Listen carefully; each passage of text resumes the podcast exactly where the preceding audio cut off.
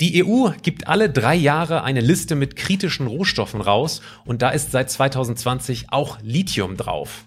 Eigentlich seltsam, weil es Lithium durchaus auch hier in Deutschland gibt und vereinzelt auch in anderen EU-Ländern. Und da fragen wir heute mal nach. Haben wir wirklich zu wenig Lithium für unsere E-Autos? Wie teuer ist Lithium eigentlich mittlerweile? Und warum fördern wir eigentlich nicht unser eigenes europäisches Lithium? Geladen, der Batterie-Podcast mit Daniel Messling und Patrick Rosen.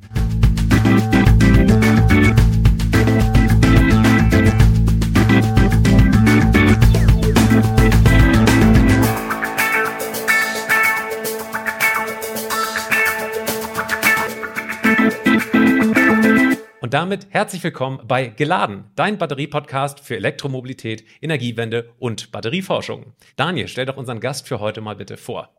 Ja, hallo Patrick, gerne. Wir sprechen heute mit Dr. Horst Kräuter. Herzlich willkommen zum ersten Mal in diesem Podcast. Ja, vielen Dank. Äh, danke, dass ich hier sein darf.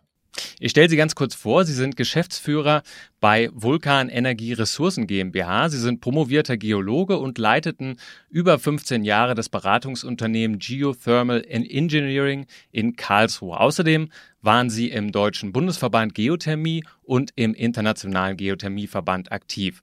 Nun möchte Ihr Unternehmen Lithium aus dem Thermalwasser im Oberrheingraben filtern. Und das ist natürlich ein wahnsinnig spannendes Thema in diesen Zeiten. Gleich mal die erste Frage zum Einsteigen. Wie groß ist denn dieser Lithiumschatz, der da im Oberrheingraben schlummert? Ähm, in den Medien hören wir immer ganz, ganz viele Superlative darüber. Ja, er ist wirklich sehr groß. Das liegt an äh, verschiedenen Parametern. Einerseits ist das Reservoir riesig. Äh, Sie müssen sich vorstellen, der Oberrheingraben reicht von Frankfurt bis nach Basel, äh, 300 Kilometer und ist 40 Kilometer im Durchschnitt breit. Das ist ein, ein riesiges Reservoir im Untergrund. Ähm, wir haben auch äh, die Situation, dass dort die Durchlässigkeit im Untergrund an manchen Stellen sehr hoch ist. Das bedeutet, wir können sehr viel Thermalwasser fördern, das Lithium enthält.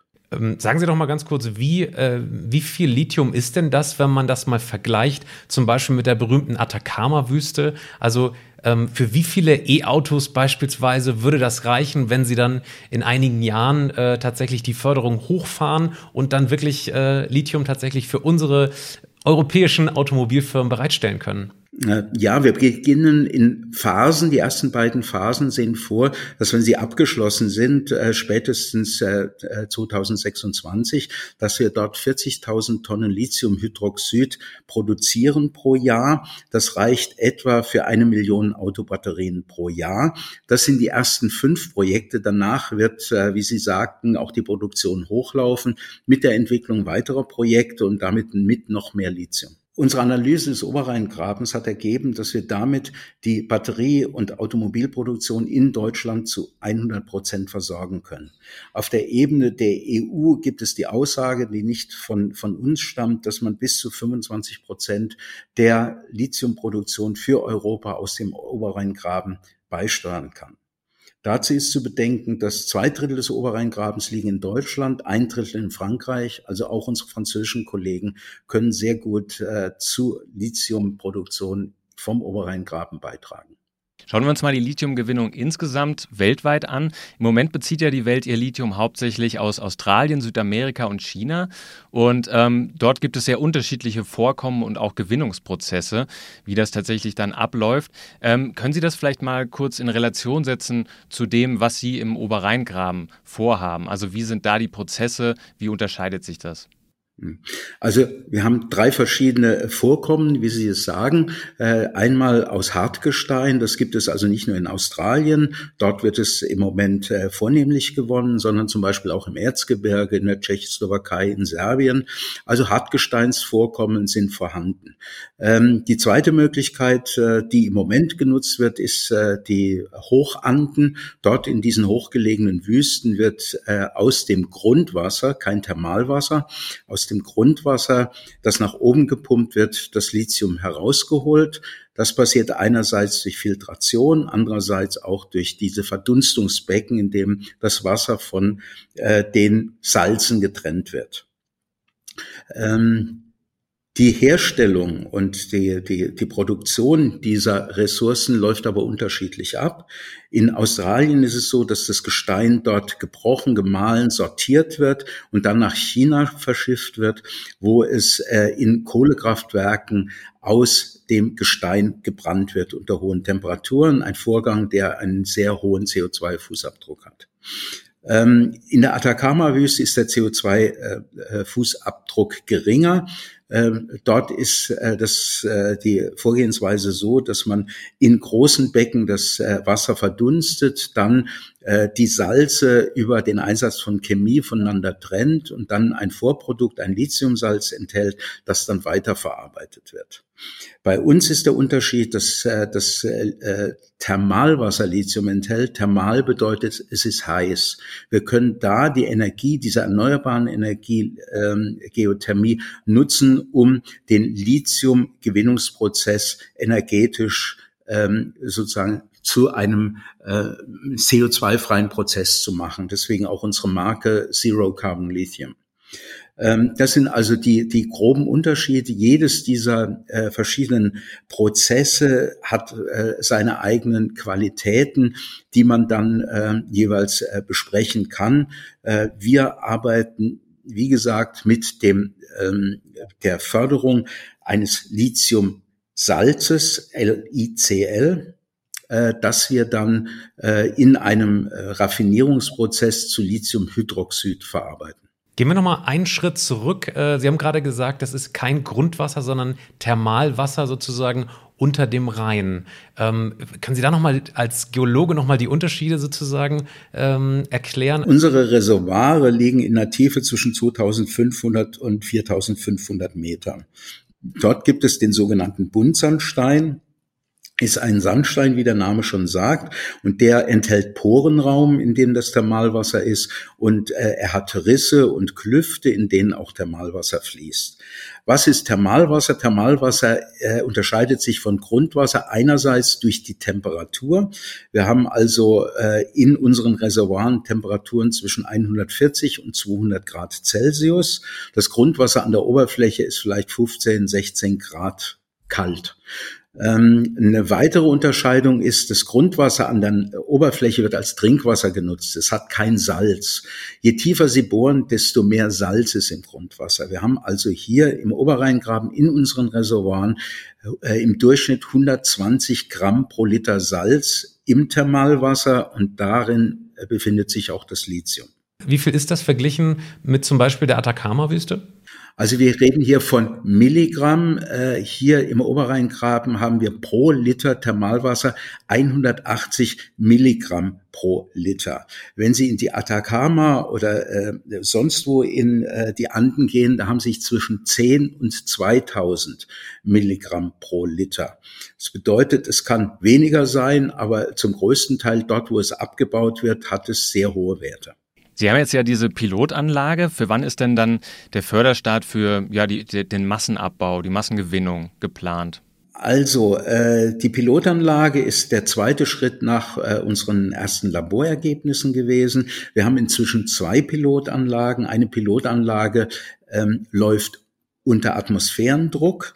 Die zweite Pilotanlage ist in Metall ausgeführt, so dass wir dort eine Druckhaltung von 22 äh, Bar in etwa äh, haben können. Der Unterschied ist, wenn Sie den äh, Druck aus dem Thermalwasser rausnehmen, kommt es zu Entgasungen und es kommt dazu, dass äh, bestimmte Stoffe, Salze ausfallen. Das wollen wir vermeiden, indem wir äh, unter Druck das Thermalwasser durch den Sorbent leiten. Deswegen diese neue Ausführung aus Metall dieser Pilotanlage. Die ähm, Atmos unter Atmosphärendruck arbeitende Anlage arbeitet schon seit April letzten Jahres, seit Juni im 24-7 äh. Das bedeutet, wir haben schon sehr viel Lithiumchlorid in wässriger Lösung hergestellt, das wir auch schon in Laboren zu Lithiumhydroxid verarbeitet haben. Jetzt zum weiteren Prozessschritt. Neben der Pilotanlage kommt dann eine sogenannte Demonstrationsanlage. Die ist ungefähr 250 mal größer als die Pilotanlage. Das ist ein Zwischenschritt vor der kommerziellen Anlage. Äh, wir müssen natürlich gucken, dass wir nicht von ganz klein nach ganz groß gehen, sondern Zwischenschritte eingebaut haben, um bestimmte Probleme, die beim Hochfahren des, des Volumens auftreten können. Und das tun wir in der Demonstrationsanlage. Und die Planung ist, dass unsere Demonstrationsanlage, die sich gerade in der Vorbereitung befindet, ab Januar nächsten Jahres äh, Tonnen von Lithiumhydroxid pro Monat produziert. Okay, also das ist ja schon ähm, dann auf absehbare Zeit äh, der Fall. Umschreiben Sie doch bitte, Herr Dr. Kräuter, nochmal diesen gesamten Prozess. Der ist ja offenbar auch schon patentiert worden von Ihnen. Ähm, der wird ja immer als CO2-neutral beschrieben. Klar, Sie benutzten ähm, diese heißen Gewässer, um sozusagen nicht noch extra ähm, Strom und Energie sozusagen für die äh, für die Raffinerie oder für die, für die Gewinnung sozusagen des Lithiums zu benutzen. Ich habe auch gelesen, dass manchmal es als CO2 negativ beschrieben wurde. Also können Sie noch mal den gesamten Prozess kurz mal darstellen? Also äh, zunächst ist es eine ganz äh, normale Geothermieanlage, die besteht aus Produktionsbohrungen und Injektionsbohrungen. Sie holen also das Thermalwasser mit hoher Temperatur und mit den Salzen nach oben. Dort entziehen Sie erst einmal die Temperatur dem Thermalwasser. Das machen Sie in einem energetischen Prozess. Das bedeutet, Sie erzeugen Wärme, Kälte oder Strom. Dabei wird das Thermalwasser abgekühlt auf eine Temperatur zwischen 80 und 85 Grad. Das ist die Temperatur, äh, mit der Sie am besten ähm, das Lithium rausfiltern können. Wir haben einen Sorbenten, das ist ein physikalischer Prozess, das ist sowas wie ein physikalischer Filter. Da wird das Thermalwasser durchgeleitet und die Lithium-Ionen werden exklusiv in die Lücken in diesem Filter eingebaut.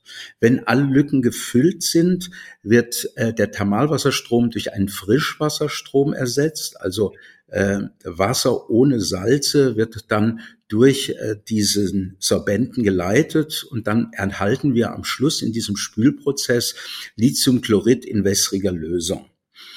Ähm, dann kommt der nächste Schritt. Der nächste Schritt ist, dass wir die äh, Raffinierung vorbereiten müssen. Dazu müssen wir das äh, Wasser, das Spülwasser mit wenig Lithium zu einem äh, Wasser mit viel Lithium ungefähr 40, 40 Prozent Lithium soll dann diese Lösung enthalten. Und äh, dazu muss es eingedickt werden. Das ist ein äh, erzwungener Verdunstungsprozess in einem geschlossenen Kreislauf. Am Ende dieses Prozesses haben wir ein eingedicktes äh, Lithiumchloridwasser, das wir dann in LKWs zu unserer Chemieanlage fahren. Diese Chemieanlage steht in Frankfurt Höchst. Dort steht dann die Raffinerie, die aus dem Lithiumchlorid das Lithiumhydroxid mittels Elektrolyse herstellt. Das ist so der gesamte Prozess, der aus einem ähm, geothermischen Teil und aus einem Lithiumgewinnungsteil besteht. Jetzt Ihre Frage, warum negativ, warum äh, neutral? Das ist einfach so, äh, neutral deswegen, weil wir die ähm, Geothermie, die Wärme einsetzen, um dieses Lithiumchloridwasser einzudicken. Äh, da wir mehr Wärme erzeugen, als wir für diesen Eindickungsprozess vor Ort brauchen und diese Wärme nach außen verkaufen an äh, Stadtwerke, an die Stromerzeuger, ähm, können wir es als negativ bezeichnen, wenn man akzeptiert, äh, dass wir jetzt kein äh, CO2 aus der Luft holen, sondern CO2 ersetzen, das möglicherweise in Senftenberg äh, äh, bei der Braunkohleverbrennung entsteht. Das habe ich verstanden. Nochmal zur Vollständigkeit halber, ähm, wenn Sie jetzt das äh, Lithiumhydroxid sozusagen raffinerieren, das geht dann eins zu eins an den Batteriehersteller, nehme ich an. Ja, wir äh, raffinieren das Lithiumchlorid zu Lithiumhydroxid und das ist ein weißes Pulver und das geht dann an die Batteriehersteller oder an die Kathodenhersteller. Wie viel Energie brauchen Sie da für diesen Extraktionsprozess? Wir rechnen im Moment, dass wir vor Ort für diesen Extraktionsprozess 50 Prozent dieser Energie brauchen. Das ist aber noch etwas, das jetzt gerade unsere Chemieingenieure und unsere äh, Ingenieure im Blick haben, um dieses genauer zu definieren. Jetzt haben Sie gerade gesagt, der überschüssige Strom und die Wärme, die werden sozusagen von Energieversorgern gebraucht. Was passiert denn mit dem, äh, mit dem lithiumfreien Wasser? Also wenn Sie sozusagen das Wasser, das Ther Thermalwasser hochgepumpt haben, ähm, wird das dann wieder abgeleitet oder, oder wie funktioniert das? Ja, es wird wieder wie in einer äh, jeder anderen Geothermieanlage wieder durch eine sogenannte Injektionsbohrung genau wieder in dieses Reservoir zurückgeführt, wo wir es herausgeholt haben aber in einer gewissen Entfernung davon, ungefähr ein, eineinhalb Kilometer von der Produktionsbohrung, äh, wird dann die Injektionsbohrung in das Reservoir niedergebracht und äh, zwischen diesen beiden Bohrungen und in dem Gestein außenrum äh, entstehen dann Fließwege, die das Lithium und die Wärme zur Produktionsbohrung bringen. Von wie viel Druck sprechen wir da? Also je näher sozusagen diese beiden Rohrmündungen aneinander sind, kann ich mir vorstellen, ist der Druck weniger hoch oder, oder spielt das keine Rolle bei diesen Gesteinstiefen? Äh, der Abstand spielt keine Rolle. Was eine Rolle spielt, ist die lokale Durchlässigkeit. Wir bohren in hochdurchlässige Bereiche innerhalb des Reservoirs, die wir mittels Erkundungsmethoden, hier sei vor allem die 3D-Seismik genannt, äh, einsetzen, um diese zu identifizieren. Und wenn Sie hochdurchlässige Bereiche haben, sowohl für die Produktion als auch für die Injektion, entstehen keine Druckunterschiede. Und wenn diese Druckunterschiede gering sind, haben Sie auch kein Problem mit der Seismizität und äh, sie können dann gefahrlos äh, diese äh, Wassermengen entnehmen, als auch wieder zurückbringen. Was waren denn die besonderen Herausforderungen bei der, bei der Entwicklung dieses Prozesses? Äh, besondere Herausforderungen, hm, also eine Besonderheiten sind natürlich äh, unser Zeitplan. Wir haben uns vorgenommen, dann liefern zu können, wenn äh, die Batterieindustrie äh, das Lithium braucht. Es ist so, dass sehr viele Batteriefabriken im Moment in Europa gebaut werden, die natürlich dieses Lithium brauchen. Und wir haben uns selber vorgenommen, äh, dann liefern zu können, wenn die Nachfrage da ist. Natürlich ist dieser Weg äh, und die, die Zeit sehr kurz, dessen sind wir uns bewusst. Wir werden aber von unserer Seite aus alles tun, um diesen Zeitplan zu halten. Aber natürlich ist nicht alles in unserem eigenen Einflussbereich. Zum Beispiel das, was wir im Moment erleben mit Lieferketten. Das bedeutet, wir warten auf Pumpen, wir warten auf Ventile länger, als es früher der Fall war. Und äh, was auch ein Thema ist, und das kennen wir insgesamt aus den erneuerbaren Energien oder aus äh, allen Infrastrukturprojekten ist äh, ganz klar, dass äh, die Genehmigungszeiten zu lang sind, um äh, unsere Zeitpläne einzuhalten. Da sind wir aber im Gespräch mit den Genehmigungsbehörden als auch mit der Politik, diese Genehmigungszeiten zu verkürzen. Ähm, ich glaube, Sie haben, glaube ich, äh, in der politischen Diskussion und der wirtschaftlichen Diskussion mitbekommen, dass Genehmigungszeiten ein Problem ist, das hier in Deutschland gelöst werden muss. Da kommen wir später nochmal zu sprechen drauf. Äh, ich habe noch zwei Fragen tatsächlich zu dem Prozess nochmal selber, ähm, zur Extraktion äh, speziell. Ähm, in Südamerika, da trocknet man ja das Grundwasser sozusagen mit Hilfe der Sonne so, dass am Ende ähm, dann äh, das Salz rauskommt. Jetzt haben Sie im Oberrheingraben äh, speziell sozusagen nicht die Sonnenkraft, vielleicht hätte man die sogar, können Sie gleich darauf antworten, aber das würde natürlich eine gewisse Fläche auch einnehmen. Also, äh, es ist so, es ist nicht nur die Größe dieser Becken, sondern auch die Zeitdauer. Bis dieses äh, Wasser verdampft ist, dauert es bis zu eineinhalb Jahre. Das bedeutet, die Becken äh, stehen dann über eineinhalb Jahre, bis dieses Pulver, dieses Salz gewonnen wird und das muss dann auch noch chemisch bearbeitet werden, um das Lithiumsalz von anderen Salzen zu trennen. Ja, und äh, das ist der Unterschied zu uns. Wir haben keine Solarenergie, sondern wir haben die Energie äh, aus der Geothermie und das in sehr großen Mengen. Und deshalb ist es uns möglich, diese Energie zu nutzen. Unterscheiden sich denn die Lithiumsalze in der Atacama-Wüste jetzt von denen, die Sie da ähm, aus dem Oberrheingraben holen, irgendwie in Reinheit oder Korngröße oder wie, wie muss man sich das vorstellen? Diese Fragestellung ist dann erst beim Produkt, das aus der Raffinerie kommt, entscheidend, weil es gibt äh, Qualitätsstandards der Batterieindustrie, die eingehalten werden müssen. Äh, dabei ähm, äh, ist wie gesagt, äh, der, die Qualität des Carbonats oder des Hydroxids gefragt, nicht des Salzes. Salz ist ein Vorprodukt. Ja? Auch das ist im Filterprozess relativ rein, aber es gibt noch, bevor man den Raffinierungsprozess anfängt, noch eine Reinigungsstufe, so dass das Lithiumchlorid äh, in wässriger Lösung hoch rein in diesen Elektrolyseprozess geht. Ähm, wie das an anderer Stelle in den Prozessen aussieht, kann ich Ihnen nicht sagen, weil das nicht meine Expertise ist. Dann kommen wir an dieser Stelle mal ganz kurz noch auf Ihr Unternehmen zu sprechen. Ähm, die Vulcan Energy Resources ist auch ein Unternehmen, was in äh, Australien an der Börse gelistet ist. Jetzt fragt man sich natürlich, was, inter was interessiert denn die Australier hier an deutschen Lithiumvorkommen? Die haben doch selber tatsächlich auch Vorkommen. Wie ist denn diese Verbindung äh, oder jetzt tatsächlich zu dieser Verbindung nach Australien gekommen ursprünglich? Äh, relativ äh, auf persönlichem äh, Niveau. Äh, es gibt einen Geologen, Francis Wedin, mit dem ich zusammen äh, die Firma gegründet habe. Er kommt aus der Lithium-Exploration von Hartgesteinsvorkommen, hat das in Australien gemacht, wo die meisten Hartgesteinsvorkommen sind, und hat sich gedacht, das muss doch irgendwie umweltverträglicher passieren. Da ist er auf die Thermalwässer gekommen, dann hat er eine Studie äh, gemacht, wo sich herauskristallisiert hat, dass es zwei Reservoire gibt, die interessant sind. Das ist äh, Salton Sea in Kalifornien und das ist der Oberrheingraben. Und äh, dann hat er sich für den Oberrheingraben entschieden, hat äh, gegoogelt, hat Experten gesucht für den Oberrheingraben, ist auf LinkedIn über mich gestolpert und äh, hat mich äh, dann am 5. Mai 2018 mit einem E-Mail angeschrieben. Wir haben dann telefoniert. Ich habe dann gesagt, schauen wir mal. Und äh, drei Monate später, nachdem ich geschaut habe, äh, haben wir die Firma gemeinsam gegründet. Also zwei Personen haben in Australien eine Firma gegründet. Warum in Australien? Weil äh, zwei Personen mit großen Ideen äh, natürlich Geld brauchen, um das umzusetzen. Unsere eigenen finanziellen Mittel waren begrenzt. Deswegen war die Frage, wo bekommen wir das Geld her? Da der Francis schon Erfahrung mit der Börse hatte, sind wir in Australien an die Börse gegangen.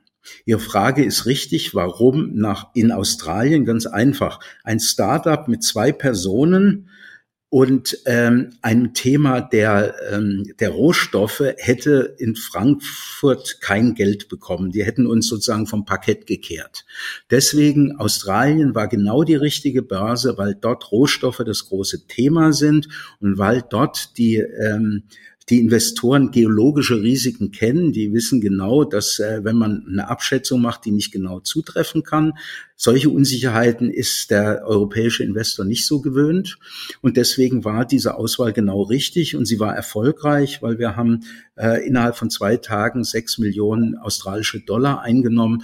Das war dann der Grundstock unserer Aktivität. Sie haben auch tatsächlich äh, den ersten Großinvestor mit Stellantis gewinnen können. Äh, jetzt liest man auch, dass zum Beispiel äh, der größte europäische Batterierecycler Umicore äh, Interesse hat, bei Ihnen einzusteigen. Da fragen wir uns, Moment mal, die Umicore-Leute wollen doch eigentlich das Lithium aus den alten Batterien rausbe äh, rausbekommen.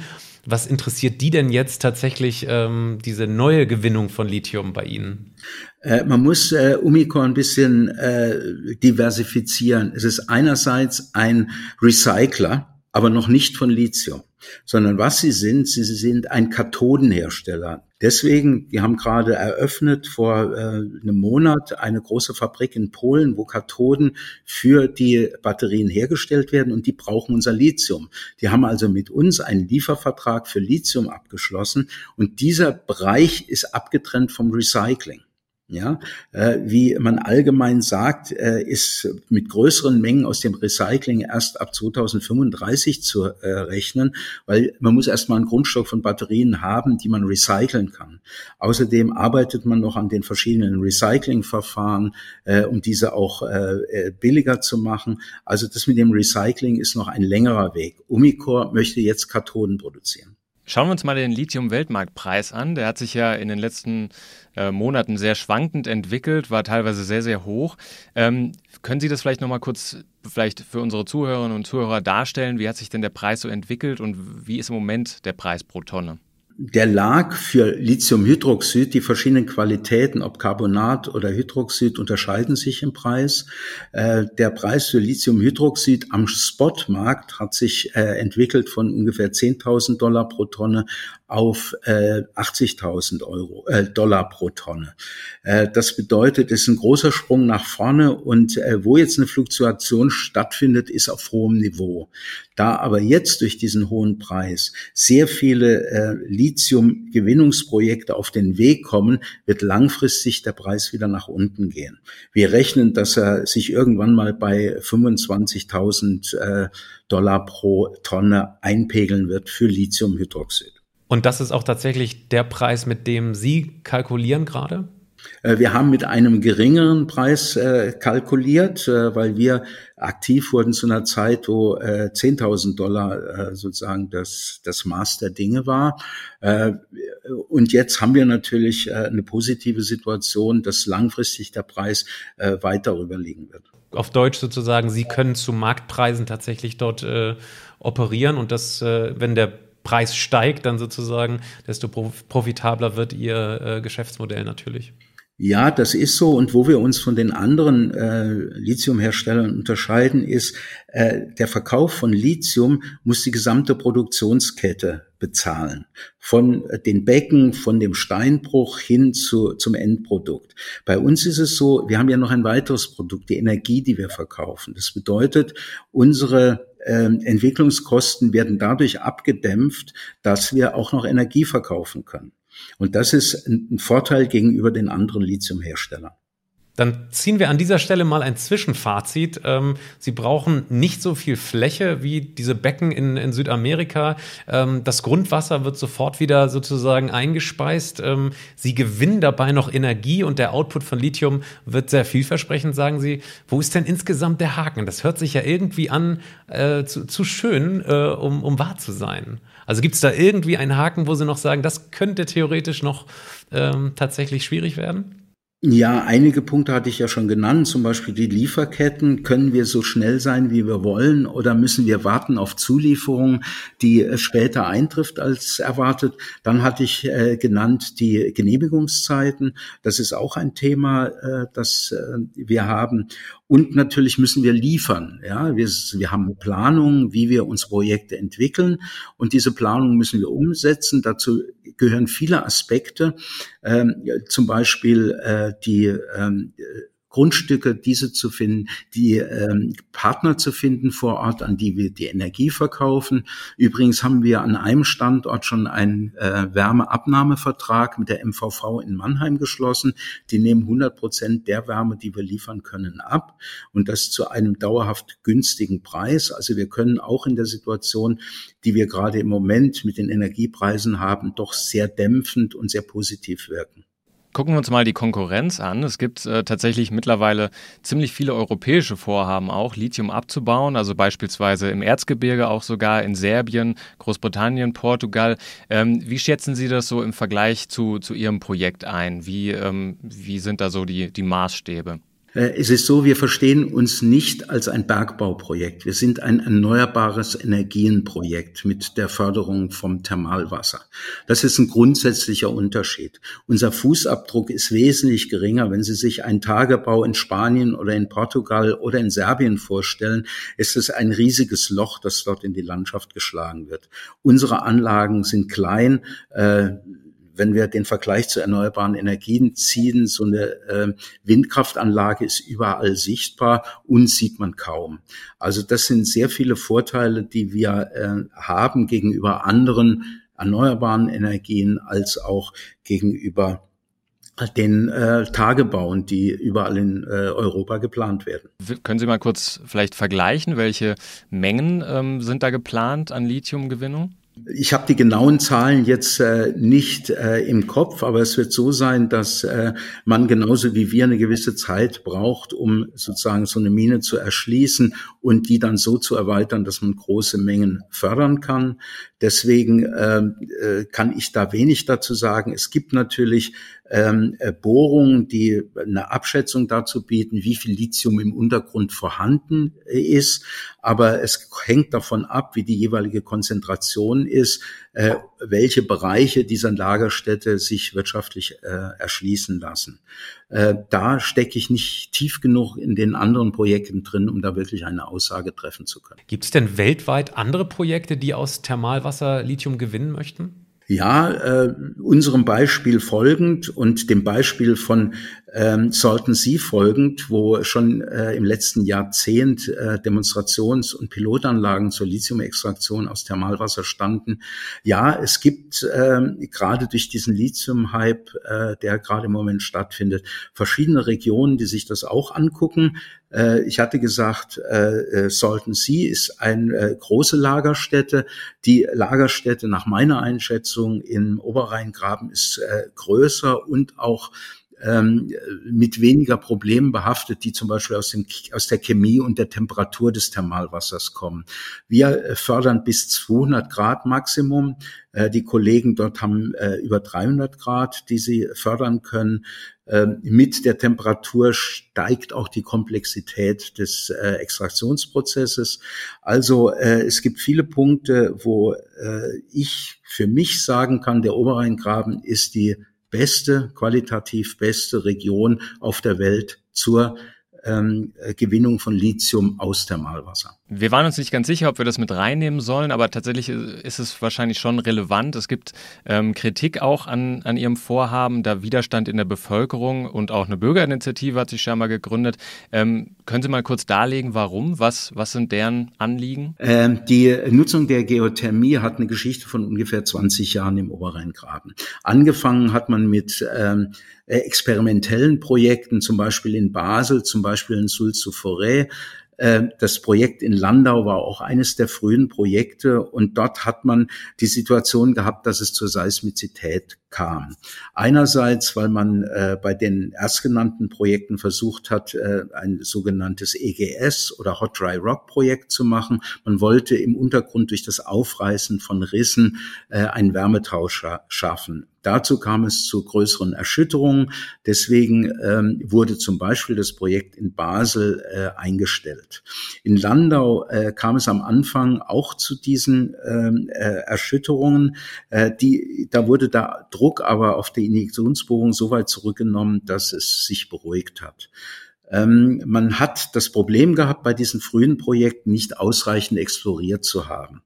Man hat zunächst äh, gar keine Seismik benutzt, dann 2D-Seismik. Inzwischen werden nur 3D-Seismiken genutzt. Ohne 3D-Seismik keine Geothermie-Gewinnung, äh, weil dann äh, äh, erhält man ein sehr detailliertes Bild des Untergrundes und kann genau verstehen, wo das viele Wasser fließt und wo man reinbohren muss.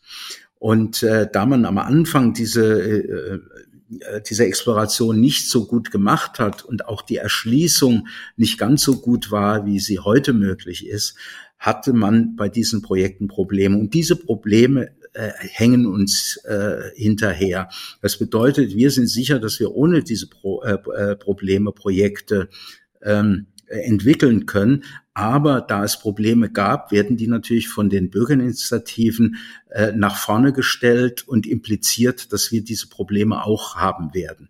Natürlich wird es im Untergrund immer knistern. Da freuen wir uns auch drüber, auch über die natürlichen Erschütterungen, äh, Erdbeben, die im Untergrund sind, weil die die Risse offen halten, wo das Wasser fließt.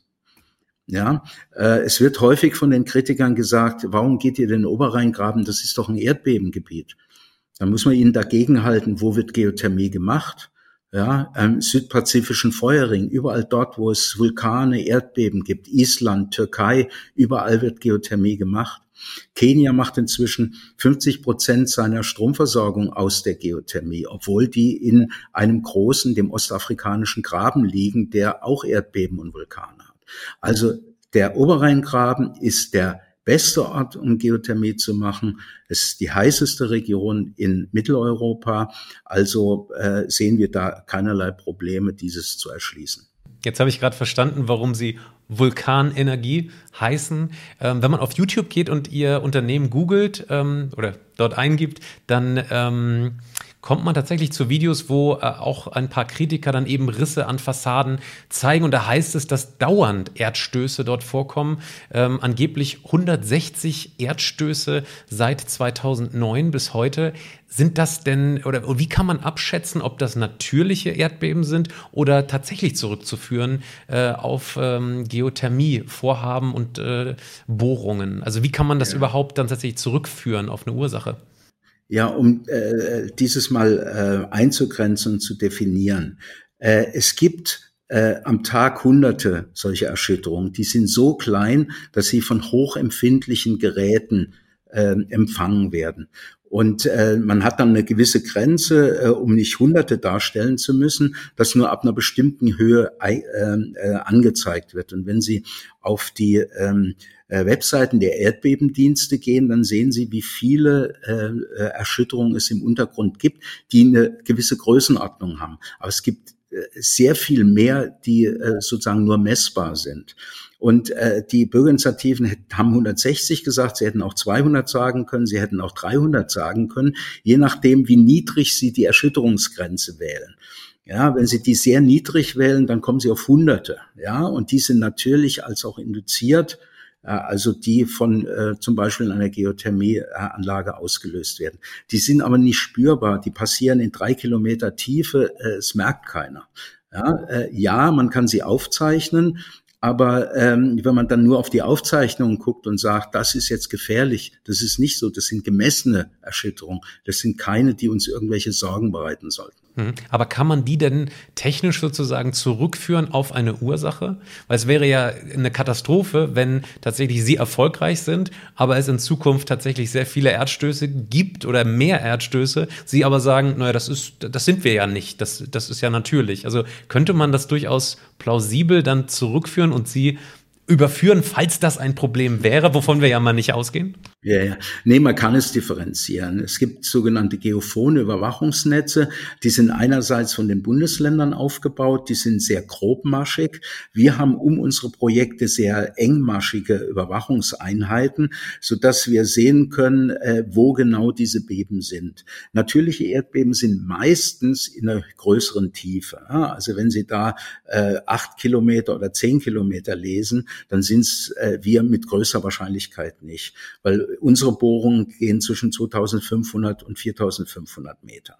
Ja, und Sie können äh, über diese verschiedenen Geophone, dieses Überwachungssystem, was Sie aufgebaut haben, auch genau orientieren, wo das ist. Ist es jetzt 30 Kilometer entfernt oder ist es direkt dort, wo unsere Geothermieanlage steht? Und so können Sie das wirklich differenzieren und äh, sehen, ob es ein induziertes oder ein natürliches Erdbeben ist.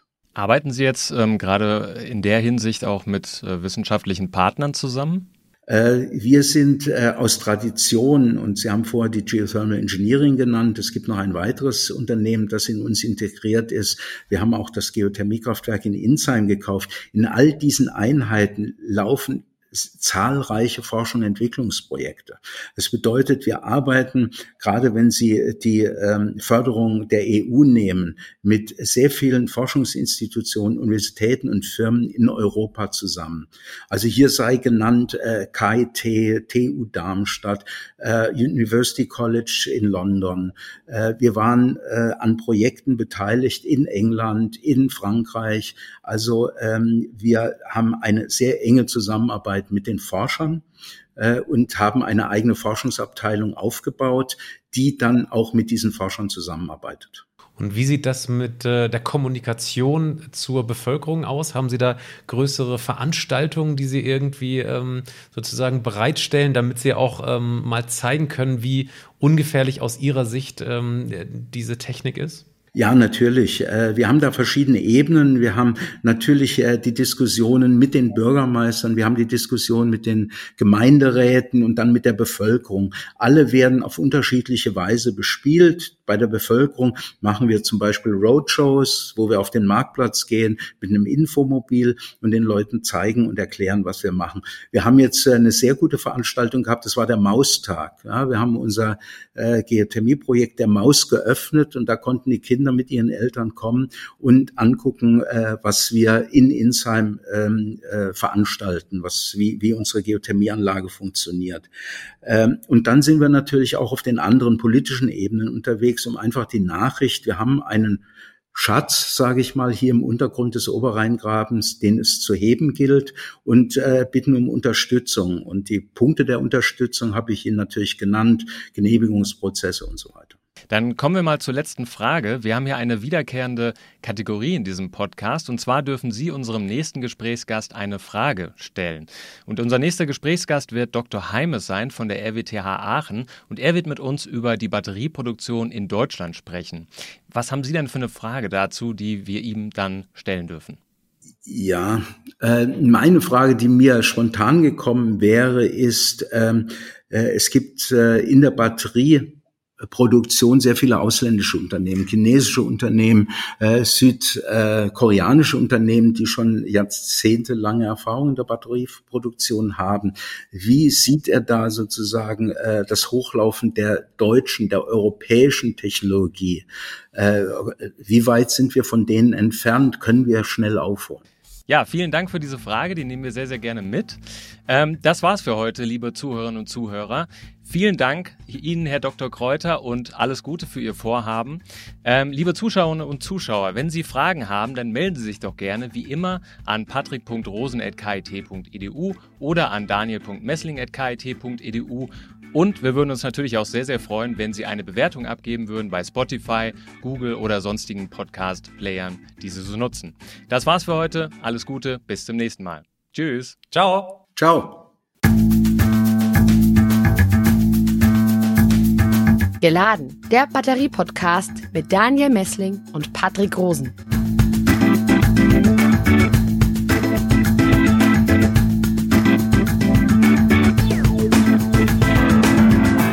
Podcast wurde produziert vom Center for Electrochemical Energy Storage Ulm und Karlsruhe, kurz Celeste einer Forschungsplattform des Karlsruher Instituts für Technologie, der Universität Ulm und des Zentrums für Sonnenenergie und Wasserstoffforschung Baden-Württemberg.